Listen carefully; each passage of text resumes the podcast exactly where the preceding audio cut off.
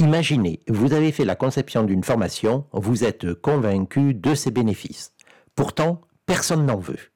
Après plusieurs publications sur les réseaux et plusieurs annonces auprès de vos contacts, le résultat est toujours le même. Vous ne parvenez pas à capter une audience. Rien à faire.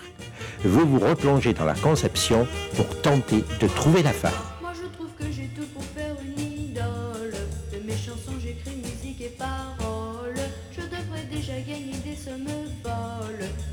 Voilà pour l'instant je n'ai pas un sou.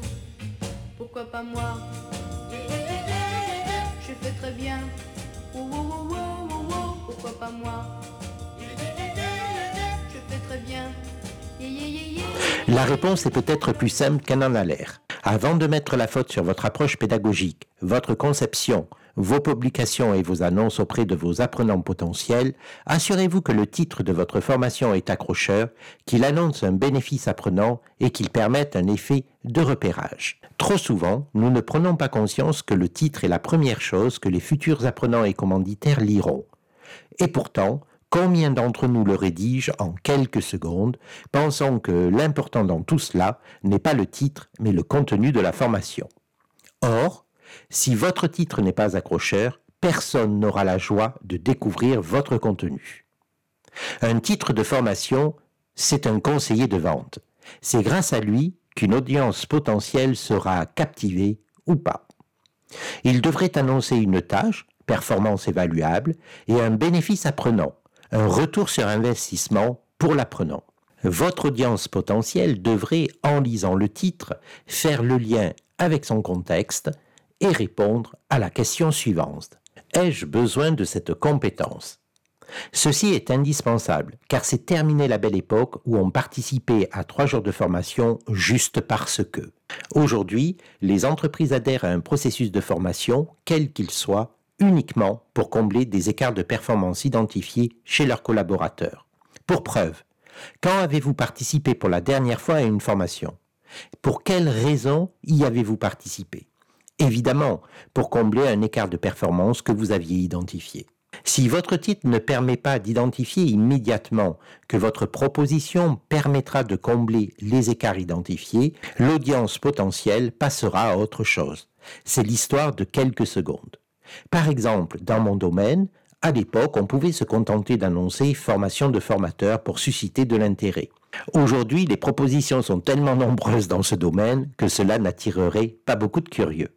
Penser que son nom, son expérience et son expertise dans son domaine suffiront à vendre une proposition de formation est totalement utopique.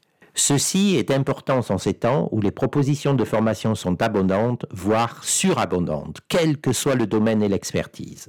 Un bon titre de formation permettra de faire la différence et de sortir du lot.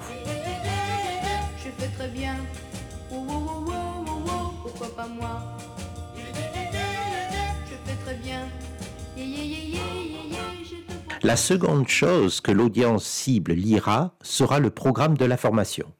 Vous avez capté l'attention grâce à un titre accrocheur. Assurez-vous de la maintenir avec un programme impactant. Rappelons ici que le programme d'une formation n'est pas le sommaire d'un ouvrage. Bien que similaire sur bien des points, un programme de formation doit être exprimé en termes de compétences, verbe d'action observable.